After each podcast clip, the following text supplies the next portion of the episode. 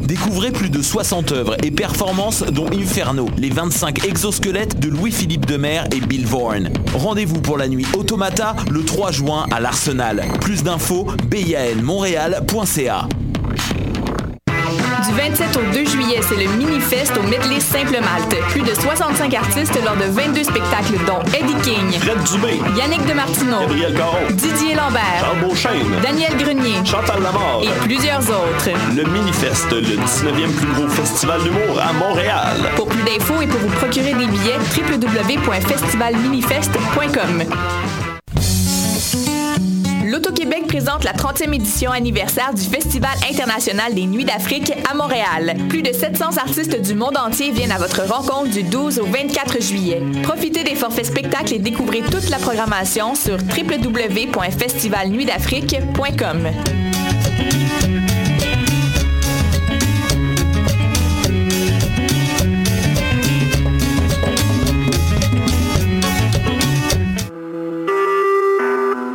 Vous écoutez Choc pour sortir des ondes.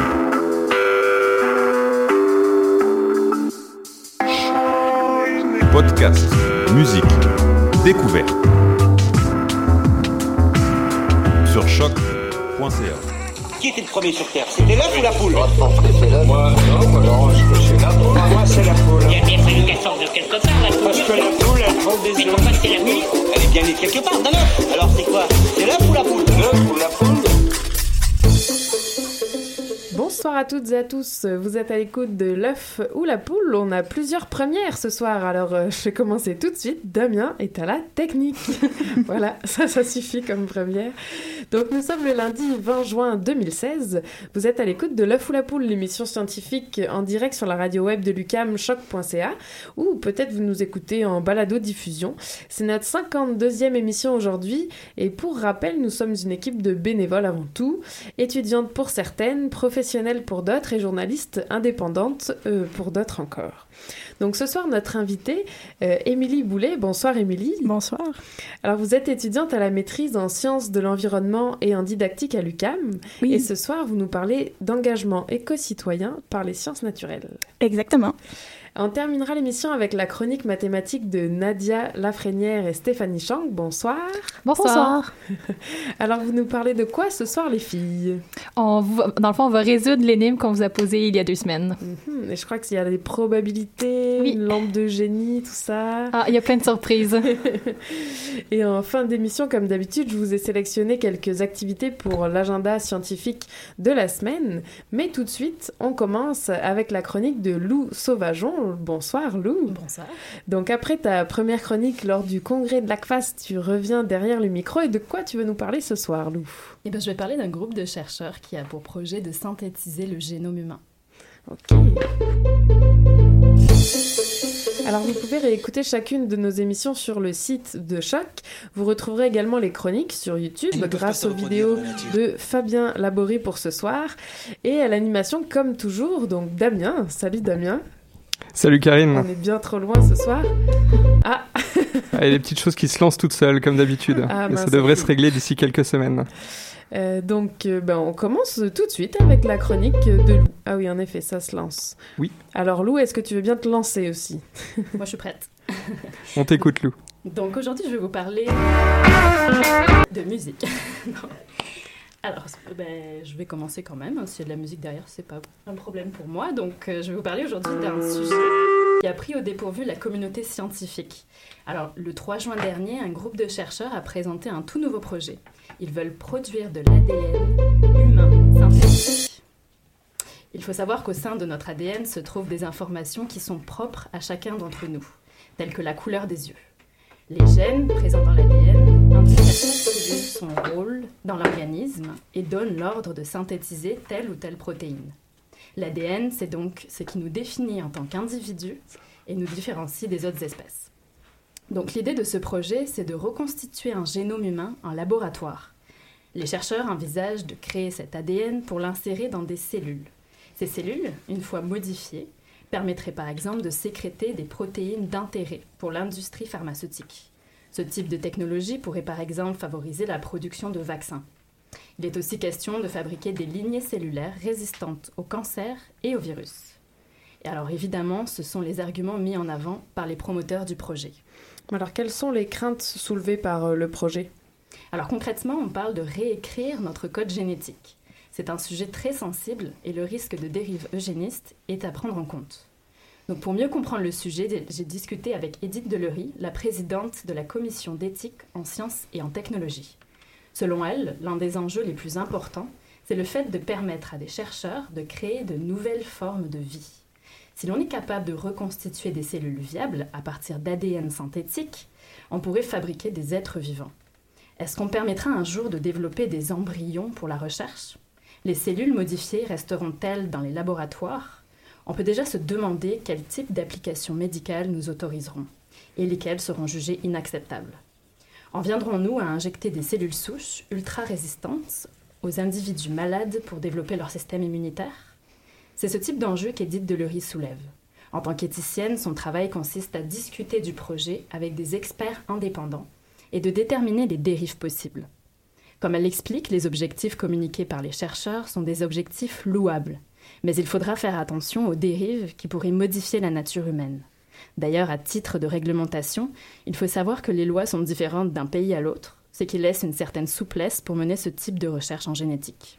Et comment est accueilli le projet pour le moment, Lou? Alors, ce qu'Edith Delory m'a expliqué, c'est que c'est un projet d'envergure auquel personne ne s'attendait. Deux réunions se sont déroulées en secret, alors que ce sont des enjeux de société qui ont été discutés. Donc selon elle, la communauté scientifique doit être concertée et des éthiciens indépendants devraient être mis à contribution. Le projet essuie déjà des fortes critiques pour le manque de transparence. Donc le problème, c'est que les objectifs du groupe ne sont pas clairement communiqués, on ne sait pas où l'on s'en va et pourquoi véritablement les scientifiques veulent faire ce type de recherche. Donc il y a un certain nombre de craintes aussi en ce qui concerne le généticien à la tête de ce projet, George Church. Je ne sais pas si vous vous souvenez, mais il y a quelques années, il avait proposé de ressusciter l'homme de Néandertal. Si on en croit ce chercheur, nous en serions tout à fait capables sur le plan technologique. Alors je ne sais pas où en est le projet, mais apparemment il n'a pas trouvé la femme aventureuse qu'il cherchait pour porter cet embryon de laboratoire. On se demande bien pourquoi. George Church, un professeur de génétique à la Harvard Medical School, est connu de la communauté scientifique, notamment pour ses approches transhumanistes de la génétique. Il avait déjà dit en 2012, je cite, Le point culminant de la biologie de synthèse est la production d'êtres humains avec des génomes de laboratoire préfabriqués résistants à tous les virus. Améliorer les humains semble sa préoccupation première, mais jusqu'où l'améliorer? Dans ces cas-là, on comprend bien l'importance de lancer un débat de société. On parle d'un projet de plus de 10 ans qui pourrait coûter jusqu'à 3 milliards de dollars. Il est donc légitime de se demander quelles sont nos priorités de recherche. Voilà donc le type de débat pour lequel il faut inclure les, les citoyens pardon, et vulgariser les enjeux. Une petite anecdote pour la fin. Alors, dans mes recherches, je suis tombée sur une déclaration du biologiste Jess Boyk, euh, excusez mon néerlandais, qui fait partie des promoteurs du projet. Il assure que les cellules synthétiques seront conçues pour que leur reproduction soit impossible. Et quand j'ai lu ça, ça m'a rappelé un petit quelque chose. Ils ne peuvent pas se reproduire dans la nature. Le contrôle des naissances est pour nous une question de sécurité. Il n'y a aucune reproduction illicite à Jurassic Park. Comment êtes-vous sûr qu'ils ne se reproduisent pas? Eh bien parce que tous les animaux à Jurassic Park sont des femelles. Ce à quoi le mathématicien Ian Malcolm répond La vie trouve toujours un chemin. Alors pour Jurassic Park, la fin de l'histoire, on la connaît tous. Par contre, pour nos scientifiques qui envisagent de reconstituer le génome humain, je vous laisse imaginer la suite de l'histoire. Ben, merci beaucoup Lou pour euh, cette chronique. On pourrait l'appeler chronique science et société ou chronique du futur. En tout cas, merci beaucoup. Vous écoutez Choc pour sortir des ondes.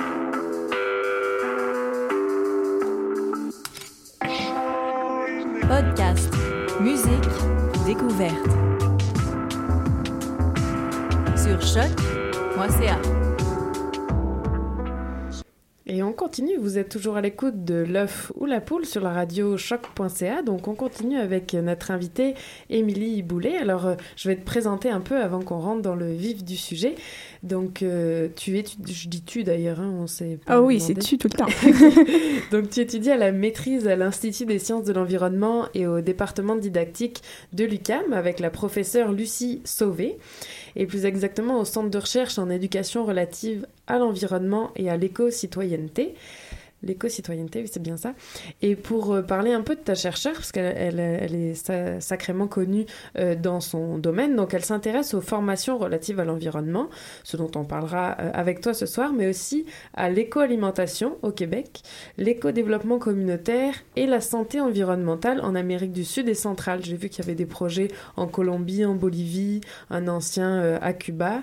Et d'ailleurs, elle coordonne aussi le collectif scientifique sur la question du gage de schiste. C'est pas le sujet de ce soir, mais je trouvais ça intéressant. Et donc toi, plus particulièrement, Émilie, tu étudies l'engagement éco-citoyen grâce aux sciences naturelles et tu souhaites implanter un stage de terrain au niveau collégial en collaboration, on, y reviendra évidemment, hein, avec l'organisme GEP, le groupe uni des éducateurs naturalistes et professionnels en environnement, et le collège Bois de Boulogne. Exactement. Alors, donc est-ce que, avant de rentrer dans ce stage et les détails, est-ce que l'idée principale euh, de l'éducation en environnement, ça serait de faire rentrer l'environnement dans les écoles comme une discipline à part entière, comme on étudie les mathématiques ou la physique Ben, en fait, l'éducation relative à l'environnement, l'idée principale, en tout cas, qui est portée par les chercheurs de l'UQAM, c'est vraiment de, reconstruire le réseau de relations entre personnes, société et environnement. Donc, comment on peut l'imager? C'est un peu de voir l'environnement comme un, grand tout, comme le- l'environnement comme milieu de vie. Et ensuite, à l'intérieur, on aurait une société, un groupe d'individus qui euh, a à reconstruire ses liens avec son milieu de vie. Et au sein de la société, on a bien sûr des, des personnes, des individus, donc qui doivent aussi se construire eux-mêmes, se construire soit une, une, identité environnementale ou aussi euh, une identité au sein de- du groupe social. Donc, l'idée principale de l'éducation relative à l'environnement, c'est pas nécessairement l'institutionnalisation, mais c'est surtout cette reconnexion euh, de ce réseau-là de relations qui est un peu brisé en ce moment. Et là, ils se demandent comment on fait, auprès de qui on va faire cette éducation-là, quand, où, euh, par quel moyen, par quelle approche, par quelle stratégie. Et justement, euh, l'institutionnalisation, c'en est une. Donc, euh, c'est les écoles, le milieu formel, c'est une porte ouverte, ben, en fait, une belle porte ouverte pour justement aborder ces, ces questions-là. Hmm. Et alors avant d'en dire plus, peut-être qu'on peut faire un rapide état des lieux de l'enseignement de l'environnement au Québec. Dans le sens, euh, on voit, ah ben, pardon, mais dans le sens, on voit qu'à l'université, ça a l'air quand même bien présent, euh, tandis qu'au primaire, euh, secondaire, collégial, pas vraiment. Qu'est-ce qui, qu'est-ce qui se passe avant l'université? Ben, avant l'université, il y aurait, ben, en fait, si vous intéressez un peu à la formation euh, primaire secondaire, il y a, euh, voyons, le, le, le programme de formation initiale euh, secondaire primaire où il y a, euh, depuis la réforme, des compétences transversales. Donc, c'est pas les maths, la chimie, les, le- la français, c'est, c'est au- c'est à travers ces disciplines-là que ces compétences-là se développent et à travers ces compétences-là, il y a environnement et consommation. Donc, l'environnement est présent. C'est seulement euh, l'enjeu à ce niveau-là, c'est que les enseignants et les, en- les enseignantes n'ont pas la formation pour nécessairement transmettre cette éducation relative à l'environnement. Donc, l'enjeu n'est pas nécessairement dans, euh, dans le programme, parce qu'en tant que tel, si on, on regarde bien le document, il est très bien, intéressant, beaucoup de compétences transversales euh, qui sont bien pertinentes, mais est-ce que les enseignants sont formés pour le faire? Pas vraiment, et c'est ce qu'on voit au milieu, dans le milieu euh, éducatif en ce moment. Les enseignants, ils l'abordent pas, pas vraiment, ou ils l'abordent comme un sujet au lieu comme une compétence vraiment. D'accord. Oui, c'est ce que vous disiez dans votre euh, affiche présentée dans le cadre du congrès de l'ACFAS. Vous commenciez d'ailleurs en disant que c'est à la fois un terrain fertile et un champ de bataille. Alors ça m'avait fait euh, sourire. Et alors là, c'est peut-être une question un peu plus philosophique, mais en préparant l'émission, euh, c'est ça, j'étais inspirée. Donc on voit que les formations scientifiques en général sont bien souvent euh, déconnectées de la société, du contexte euh, socio-économique. C'est rare en tant qu'élève qu'on se dise ah super, je vais appliquer ce que j'ai appris aujourd'hui euh, au dîner de ce soir. Non, il y a, il y a peu de chance. et C'est rare quand c'est voilà, c'est simple à, à transférer dans le quotidien. Et donc en préparant cette émission, j'ai découvert un, un auteur, je pense vous devez le, le connaître, Tom Berryman. Oui. Et donc euh, j'ai vu que plusieurs auteurs, dont lui, partent du postulat que la forme scolaire de l'éducation, et je pense qu'entre nous ce soir on en a déjà parlé, la forme scolaire de l'éducation reflète évidemment notre rapport au monde et elle peut intensifier, je cite, les relations dominatrices aussi bien entre les êtres humains que entre les êtres humains et la nature. Alors là, ma question, c'est, dans ce temps-là, est-ce que ça vaut la peine d'institutionnaliser l'environnement si c'est pour que lui aussi finalement soit déconnecté? Si c'est pour qu'on parle plus de gestion des ressources que de protection du cours d'eau, quoi oui, ben c'est super intéressant comme question parce que est-ce qu'il faut seulement le faire ou il faut bien le faire? Puis je pense que l'éducation relative à l'environnement a comme motivation de bien faire ça parce qu'elle a comme but d'apprendre aux gens à vivre ensemble ici. Donc ça, c'est clairement, euh, en fait, c'est directement relié à la réalité parce qu'on veut que les gens apprennent à comprendre leur milieu de vie, apprendre à vivre ensemble. Et euh, c'est quelque chose qui, nécessite d'être dans la réalité. Donc, une formation euh, d'éducation relative à l'environnement ne pourrait pas être détaché de la réalité. Sinon, ça serait, ça serait pas de l'ER. OK. Alors, pour rester euh, positif, vous dites euh, pour euh, institutionnaliser, ah, c'est difficile à dire, hein, l'enseignement de l'environnement, il faut rendre les sciences plus engagées. Alors, moi, ça me plaît bien comme phrase, mais qu'est-ce que ça veut dire et qu'est-ce que ça prend pour rendre les sciences plus engagées? Eh bien, les sciences plus engagées, si on, si on revient un peu sur notre parcours, en tout cas, moi, on m'a jamais parlé vraiment de sciences. En fait, qu'est-ce que sont les sciences avant ma maîtrise? Donc, au niveau épistémiologique, c'est quoi la science en vrai? Donc, euh, plus loin que simplement la méthode scientifique, euh, introduction, méthode, résultat, tout ça. C'est quoi la science? Comment, est-ce que c'est simplement un, outil? Et si c'est un outil, est-ce qu'on peut vraiment être objectif quand on manipule cet outil-là? Parce qu'on est, on est humain, on reste quand même euh, relié à notre sujet d'étude et c'est quoi la place des sciences dans la société? Donc c'est un peu toutes ces questions-là qui nécessitent de, de, de ce que d'être dit, d'être euh, d'être euh, abordées pour justement comprendre les sciences et leur rôle dans la société. Puis là, ça voudrait dire plus de cours d'éthique des sciences et plus de cours de philosophie des sciences pour tous les étudiants, tous les étudiants en sciences quels qu'ils soient? Ben, moi, je pense que ça serait très, très pertinent en début de formation de justement aborder ces questions-là par rapport à la science, mais ce serait aussi euh, d'aborder un peu plus loin euh, des compétences critiques, des compétences politiques. Donc, la science, c'est super important, mais au-delà de la science, c'est aussi d'apprendre à se questionner le, le pourquoi, de, être capable de dire pourquoi c'est super important, puis c'est pas nécessairement ce qui est transmis en ce moment en système éducatif. On, on nous apprend pas à être curieux ou à être euh, mm. un peu à, à être critique vis-à-vis de ce qu'on apprend. Oui, c'est ça. On voit bien en effet la démarche scientifique, mais il n'y a pas bah, cette dernière étape qu'on appellerait la discussion, mais au-delà de la discussion, de remettre en question nos propres réponses, de remettre en question nos propres questions. C'est ça, l'esprit critique, c'est ouais, une des clés. Et hum, du coup, d'après vous, euh, bah, vous venez un peu d'y répondre, je pense, mais alors qu'est-ce qui permet de devenir un, un éco-citoyen ou une éco-citoyenne? Hum, c'est une super question. Puis, mais comment le devenir? Mais déjà, en partant, c'est quoi une éco-citoyen ou une éco-citoyenne? Oui. Ben, pour le comprendre, je le comparais peut-être un peu à l'écocivisme. L'écocivisme, c'est un peu plus relié à des actions individuelles par rapport à l'environnement. Donc, recycler, faire du compost, euh, euh, je sais pas, euh, fermer l'eau après savoir pendant qu'on se brosse les dents. Donc, c'est vraiment des petites actions qui sont ça fait partie de l'éco-citoyenneté, mais c'est pas ça vraiment. Donc, c'est pour ça, dégager un peu, débroussailler, éco-civisme, c'est ça, l'éco-citoyenneté. Ça réfère un peu à la cité, donc citoyen donc à tout ce qui est politique. Donc, c'est apprendre à, développer des compétences politiques, donc apprendre à débattre, apprendre à analyser un peu les systèmes de pouvoir qui y a au sein la société, apprendre à être critique, à, poser des questions, aussi des euh, compétences éthiques, donc apprendre à, à, développer un certain système de valeurs. Comment je me situe par rapport à l'environnement? Est-ce que j'ai une approche plus éco-centrée?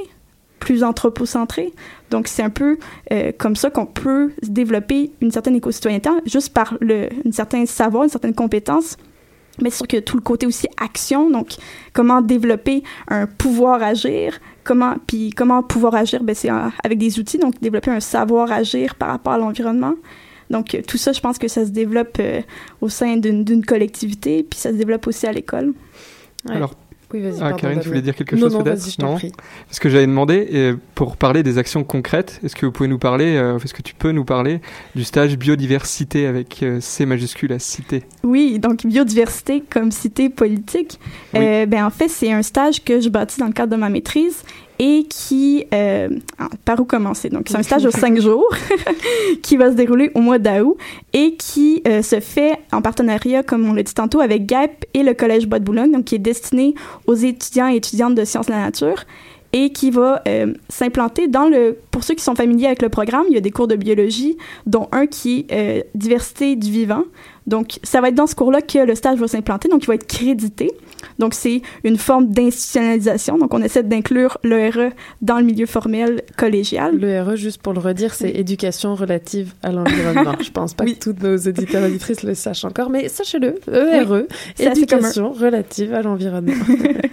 c'est ça. Puis, euh, ouais, ben c'est ça. C'est euh, un stage qui va avoir lieu dans le programme de sciences la nature. Donc, c'est d'aller plus loin que ce qui est simplement abordé dans ce, ce cours-là. Donc, dans ce cours-là, il est abordé toute la diversité du vivant. Mais là, ce que je veux amener, c'est vraiment euh, cette approche-là éco-citoyenne, cette approche-là des enjeux environnementaux et c'est un stage de terrain donc qui va se faire euh, dans le parc nature du bois de Liesse donc on veut amener aussi une approche expérientielle donc pas regarder les organismes dans le formol mais les voir dans leur milieu de vie aussi Ouais. Puis ça change tout quand on le teste par soi-même. Là, ça, c'est pas, c'est plus un secret, euh, ça change tout. Mais c'est la première fois qu'un tel stage existe. C'est le premier collège euh, qui propose ce type de stage. Euh, je suis pas prête à dire que c'est le premier stage de ce type, mais c'est un stage. Ben en fait, c'est le premier stage que je que j'entends qui aborde autant euh, l'aspect euh, éco-citoyen et euh, l'aspect plus euh, engagement euh, plus que sim- simplement science. Et juste pour euh, votre histoire personnelle, est-ce que euh, le collège a facilement accepté que vous implantiez un tel stage dans leur cours ou? Euh, ben, je dirais, ben, en fait, j'avais envoyé une invitation à tous les cégeps de l'île de Montréal et j'ai été étonnée que ce soit le Collège Bois de Boulogne qui m'ait répondu parce que leur formation était pas tant axée à l'environnement. Donc, je me suis dit, ben, c'est génial, ça va être une première Ouais. porte d'entrée pour eux. Et euh, donc, c'est eux qui m'ont approché et entre autres, la professeure du cégep, la responsable du cours de biologie, Elisabeth Boyer, qui était aussi responsable du comité environnement du cégep, donc était déjà un peu sensibilisée. Je pense que c'est avec ces professeurs-là qu'on peut avancer dans, dans cette direction. Et euh, quelle va être la grille d'évaluation du stage? Comment est-ce qu'on va faire pour, euh, pour l'évaluer? Hmm, l'évaluation. Ça, c'est toute un- une grosse partie. Attends, est-ce Ça qu'on parle pourrait de l'évaluation des étudiants ou l'évaluation de ta part pour le stage? Ouais, c'est Mais les deux. les deux. Ah, on aborde tout. Merci Karine, tu viens de nous rajouter un... ben déjà, euh, juste savoir les objectifs euh, du stage d'apprentissage, Oui. c'est euh, de mieux comprendre les enjeux environnementaux. Donc, euh, pas simplement, ben, enjeux environnementaux, comprendre. Donc, comprendre c'est quoi la cause, les conséquences, c'est quoi les solutions.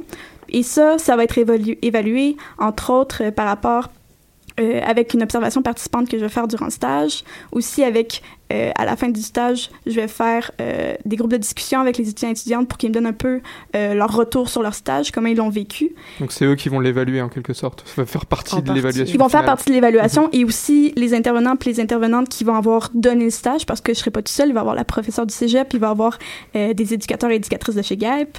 Donc, euh, ça va être euh, assez diversifié et justement, c'est par rapport à des, euh, par des entrevues, par des, des groupes de discussion qu'on va essayer d'évaluer tout ça.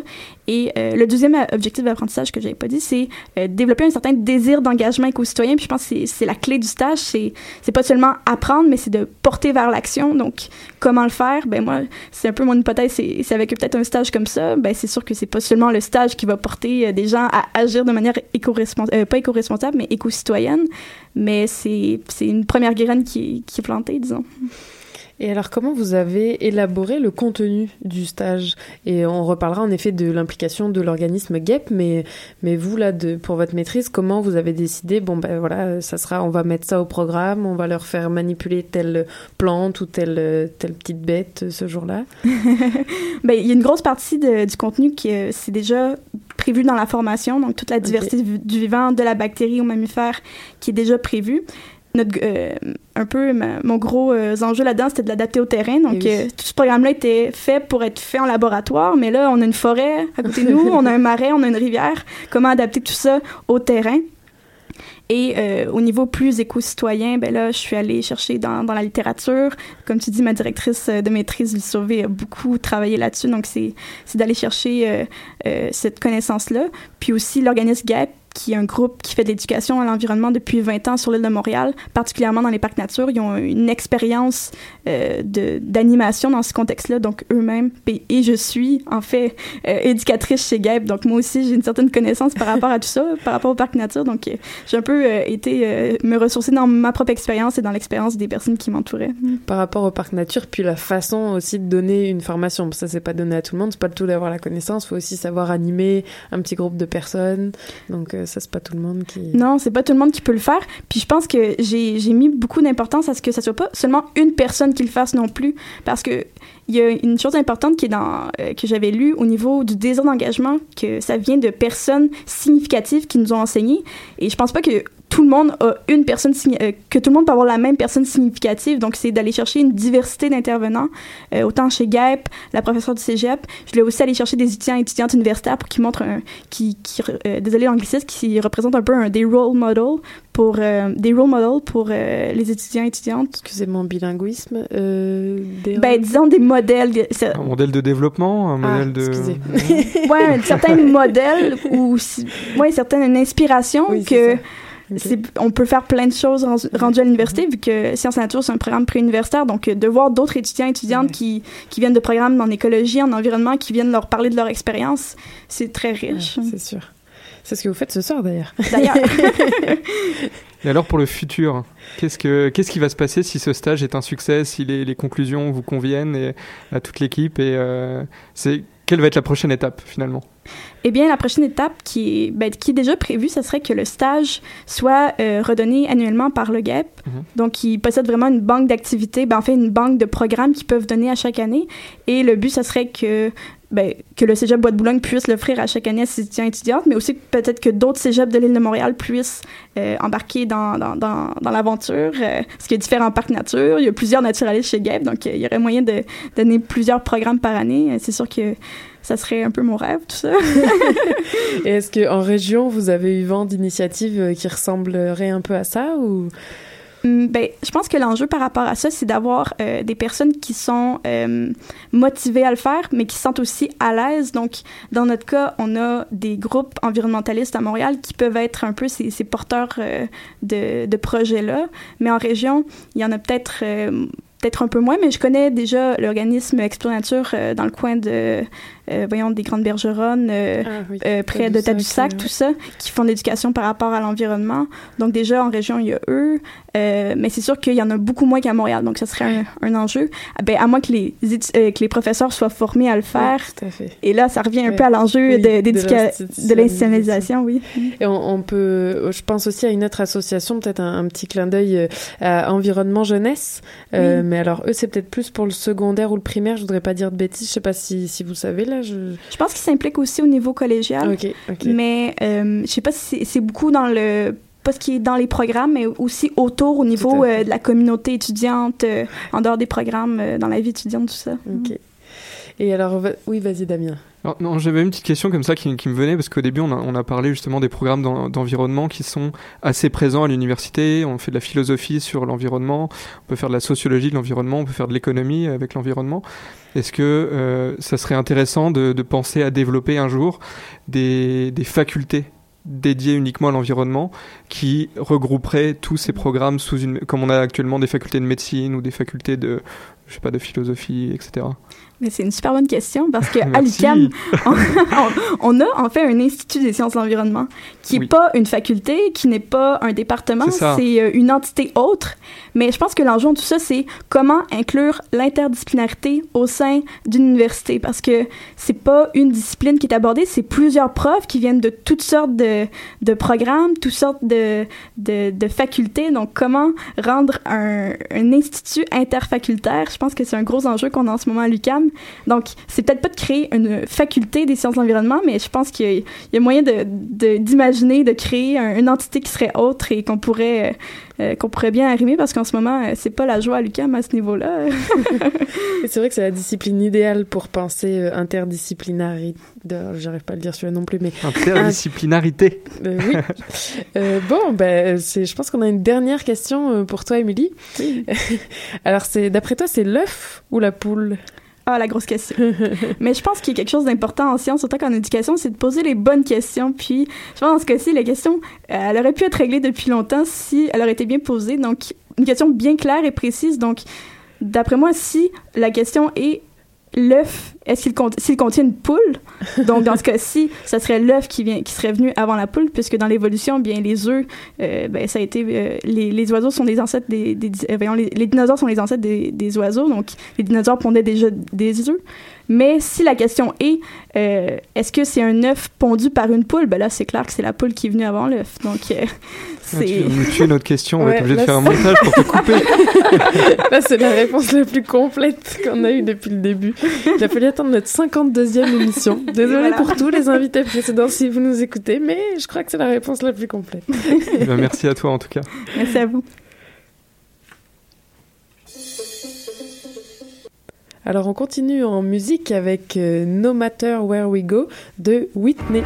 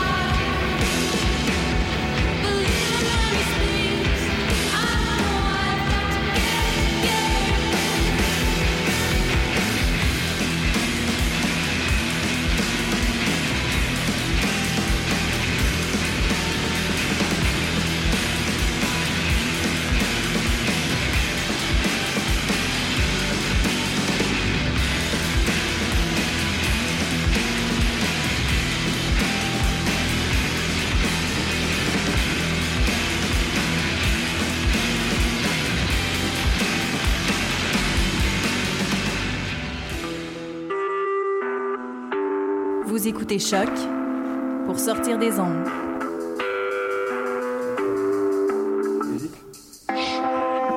Podcast, musique, découverte. Sur choc.ca. Et vous écoutez toujours l'œuf ou la poule. Mais on n'a pas écouté Whitney, on a écouté euh, Winge Nature de Basic Creature. Parce que c'est parti tout seul. Volonté. On nous avait dit que ça fonctionnait. Hein Alors, tant qu'on a un peu de contrôle, on va essayer d'écouter la chronique mathématique de Nadia et Stéphanie.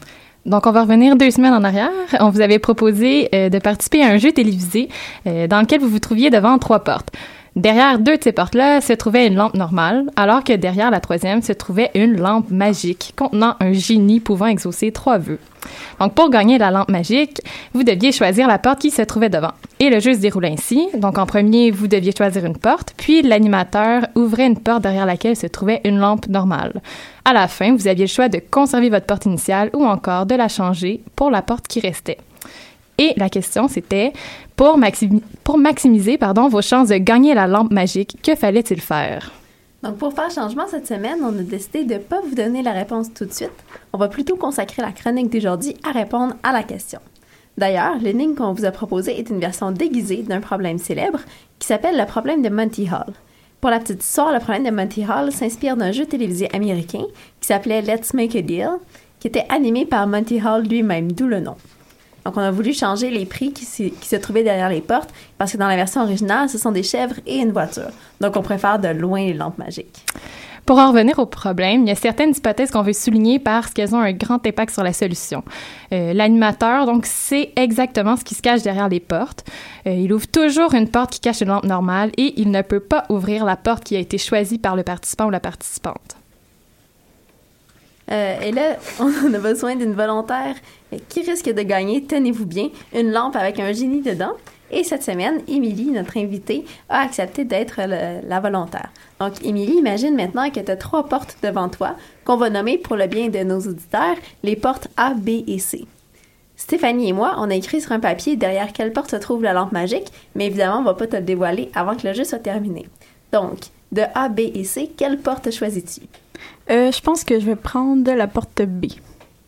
La porte B. Donc, quelles sont tes chances, d'après toi, que tu aies choisi la bonne porte du premier coup? Euh, une sur trois. oui. Donc, on s'entend qu'il y a deux chances sur trois que tu Ouais, pas deux choisi chances la sur bonne. trois, ouais. Ben, deux chances sur trois que tu pas choisi la bonne. Oui. Ouais. Donc, tu es d'accord que s'il y a deux chances sur trois que. que, que tu es d'accord qu'il y a deux chances sur trois que la porte gagnante soit parmi les portes A et C? Oui. Donc, maintenant, j'ouvre une porte qui n'est pas celle que tu as choisie et derrière laquelle il y a une lampe ordinaire. J'ouvre la porte C. Donc, il y a toujours deux chances sur trois que la porte derrière laquelle se trouve la lampe magique soit pas celle que tu as choisie. Donc, soit pas la porte B. Mais il reste qu'une seule porte que tu n'as pas choisie. C'est la porte A. Mhm. Ce qui fait qu'il y a deux chances sur trois que la porte A cache la lampe avec le génie. Donc, tu aurais plus de succès en changeant de porte qu'en conservant ton choix initial. Donc, maintenant, j'imagine que tu vas vouloir changer de porte. J'imagine. oui, on, on- on se lance, on, on y On fout se lance ça. donc, tu Ouais, choisis voilà. la porte A, c'est bien ça? Oui. Donc, roulement de tambour, mesdames et messieurs. La porte A était bien celle derrière laquelle se trouvait la lampe magique. Et on a une Victoire. gagnante cette semaine. Notre participante, Émilie, va donc repartir avec une lampe qui va lui permettre d'exaucer trois vœux. Donc, félicitations, Émilie. Donc, si on adopte, comme le fait Émilie, la stratégie de changer de porte à chaque fois, euh, on a vu qu'il y avait deux chances sur trois de la gagner, alors que si on reste avec notre choix initial, on avait seulement une chance sur trois de gagner. Pourtant, là, j'arrive à pourquoi ça choque un peu les gens, cette solution. Euh, la grande majorité des personnes vont pas changer de porte quand on leur pose la question.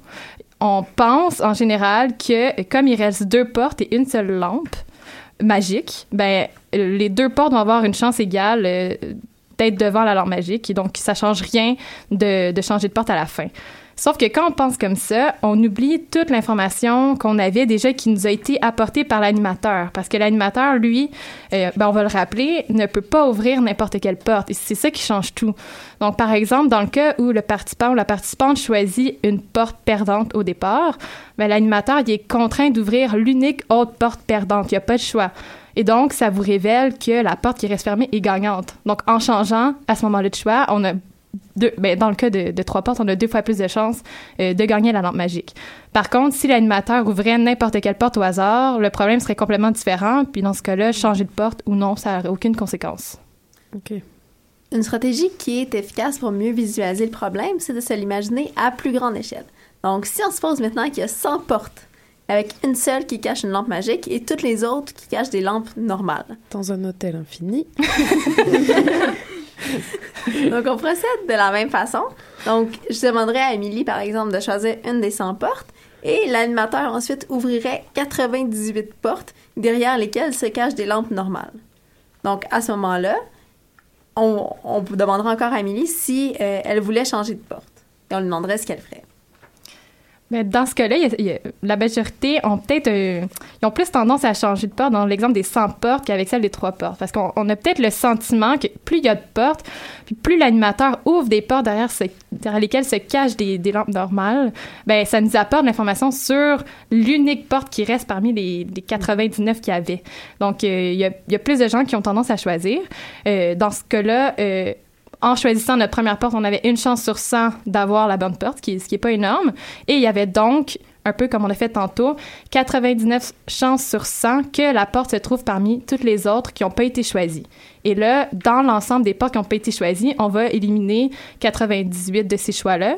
Il reste donc un choix dans l'ensemble qui a une probabilité 99 sur 100.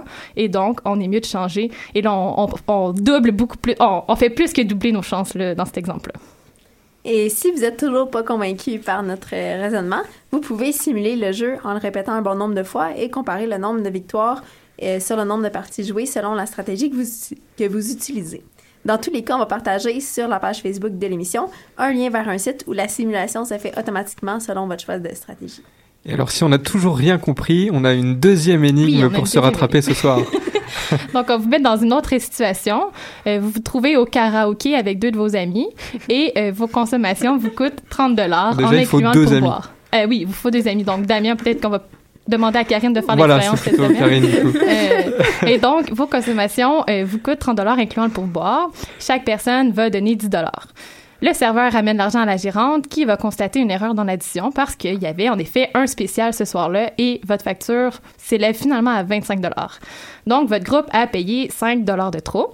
La patronne remet 5 pièces de 1 dollar au serveur pour qu'il vous rembourse et lui décide de se garder un petit 2 dollars pour la commission et rend 1 dollar à chacune des personnes. Donc, au final, chacun de vous avait payé euh, 9 dollars, bon, pour un total de 27, et le serveur de son côté a empoché 2 dollars. Mais si on fait la somme de 27 et 2, on obtient 29 et non 30. On se demande donc où est le dollar manquant. Donc, on laisse tout le monde réfléchir et on vous retrouve dans deux semaines pour la réponse. Oui. Ah, Stéphanie. On retrouve que Stéphanie Oui, dans deux semaines. vrai. Mais si on veut voir toutes les deux, on peut aller vous voir sur la chaîne YouTube de l'émission pour revisionner toutes les chroniques mathématiques et tenter de répondre aux énigmes. C'est ce que je vais faire pendant son absence, d'ailleurs. Mais nous aussi, nous aussi, ça va- va trop nous manquer.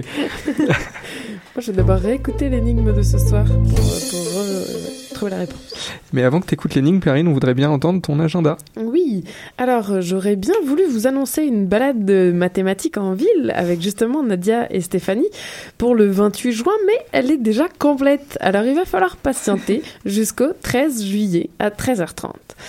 Mais sinon, d'ici là, le 29 juin à 13h30, toujours organisé par euh, le Cœur des sciences de l'UCAM, une balade dans Centre-Sud. Alors là, on mélange un peu science et histoire surtout. On remonte le temps dans Centre-Sud avec Marion Beaulieu, étudiante à la maîtrise au département d'histoire de l'UCAM. Et enfin, vous pouvez voter euh, sur le... ben, en fait, pour deux concours photo. Le premier du euh, Science pour tous, vous avez jusqu'au 30 juillet pour voter parmi les 10 photos finalistes sur le Facebook du 24 heures de science et de Science pour tous. Et sinon, euh, j'ai eu un petit rappel rappel au Festival Eureka, vous pouvez aussi voter pour le prix du public du concours de l'ACFAS. Excusez, la preuve par l'image, mais cette fois vous avez jusqu'au 19 août. Donc on vous le rappellera, on partagera le lien pour voter euh, parmi les, cette fois les 20 euh, images finalistes du concours La preuve par l'image de l'ACFAS. Voilà. Rien d'autre pour, ce- pour cette semaine, Karine Euh, non, ça, ça ira. Si vous faites déjà tout ça, je dirais que c'est pas mal. Ok, on vérifiera la semaine prochaine si tout le monde a tout fait. Mais il nous reste à remercier notre invité, Émilie Boulet. Merci beaucoup d'avoir accepté notre invitation ce soir. Ben, merci de m'avoir invité. Merci. Merci à Lou pour sa chronique et merci d'avoir pris la suite à la technique puisque c'était l'enfer ce soir.